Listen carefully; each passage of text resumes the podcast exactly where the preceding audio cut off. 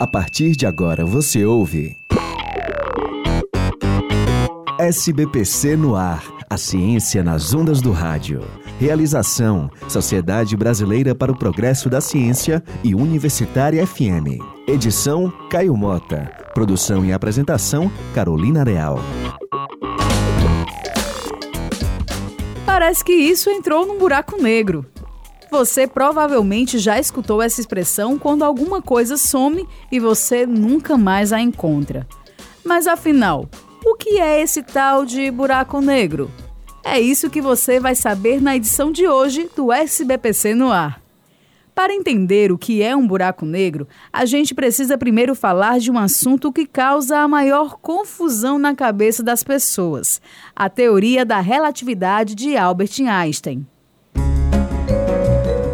Das ideias principais da teoria é a de que espaço e tempo formam uma coisa só, uma malha chamada de contínuo espaço-temporal. É como se espaço e tempo fossem uma cama elástica, dessas em que as crianças costumam pular nas festinhas de aniversário. Quanto maior for o peso do corpo colocado sobre essa malha, mais ela vai se encurvar, então, se três crianças pulam numa cama elástica ao mesmo tempo, a curvatura que nós percebemos nessa cama elástica vai ser maior do que se só uma criança pulasse no brinquedo. O buraco negro é exatamente essa curvatura criada no espaço-tempo. Por ser um corpo com uma massa extremamente grande, a curvatura é muito, muito profunda. Tão profunda que nada, nenhum objeto que entra nesse espaço consegue sair. O doutor em astronomia pelo Observatório Nacional, Rodrigo Gonçalves, explica como acontece o surgimento de um buraco negro. Então, uma estrela nasce, vamos botar assim, ela evolui, cresce de tamanho, muda de cor, aumenta, diminui seus parâmetros astronômicos, e aí no final da vida, dependendo dos parâmetros, especificamente se ela tiver uma massa muito grande, ela vai explodir, e a coisa que fica restante dessa explosão vai ter uma gravidade tão forte, mas tão forte que vai curvar em si mesmo e a gente volta para aquilo que a gente tinha falado.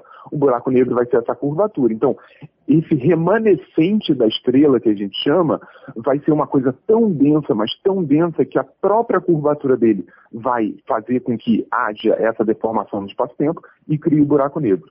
A ideia criada no imaginário popular de que o buraco negro é esse espaço para onde vão as coisas que somem existe justamente porque qualquer corpo que esteja próximo a um buraco negro tende a ir em sua direção. É sobre isso que fala o doutor Rodrigo Gonçalves. Quanto mais fundo o buraco, maior tem que ser a velocidade da coisa para atravessar esse buraco.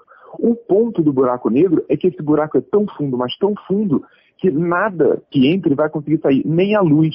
De tal maneira que, vamos botar assim, a profundidade do buraco, em termos analógicos, de uma analogia para a gente pensar, o buraco é tão fundo que qualquer coisa que tenha a mesma velocidade da luz, que é a coisa mais rápida no universo, nada que a gente conheça no universo é mais rápido que a luz, então nem com a velocidade da luz, quando ele entra, consegue sair.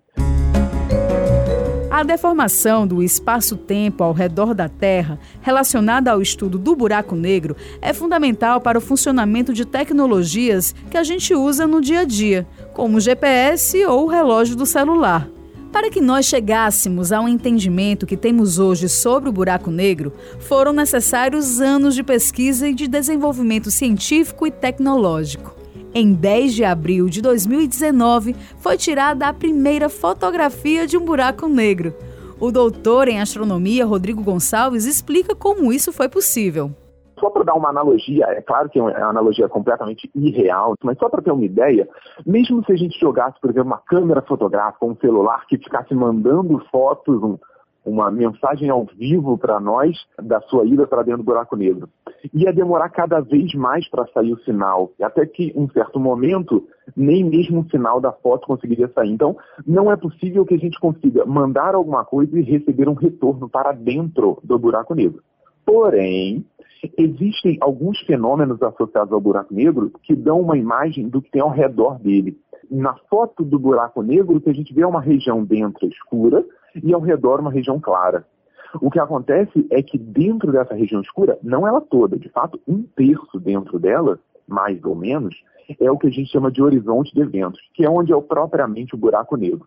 Então, o que a gente vê, na verdade, é o que tem em volta desse buraco negro, que é o chamado disco de acreção. Uma colaboração internacional formada por mais de 200 cientistas e pesquisadores com o auxílio de oito telescópios. Foi responsável por registrar a imagem, comprovando a teoria da relatividade geral proposta por Einstein no século passado. Viva a ciência! E se você quer saber mais sobre ciência, é só acessar o site portal.sbpcnet.com www.ufsc.org.br.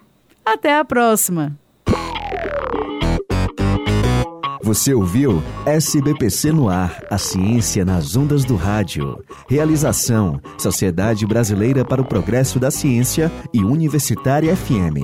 Edição: Caio Mota. Produção e apresentação: Carolina Real.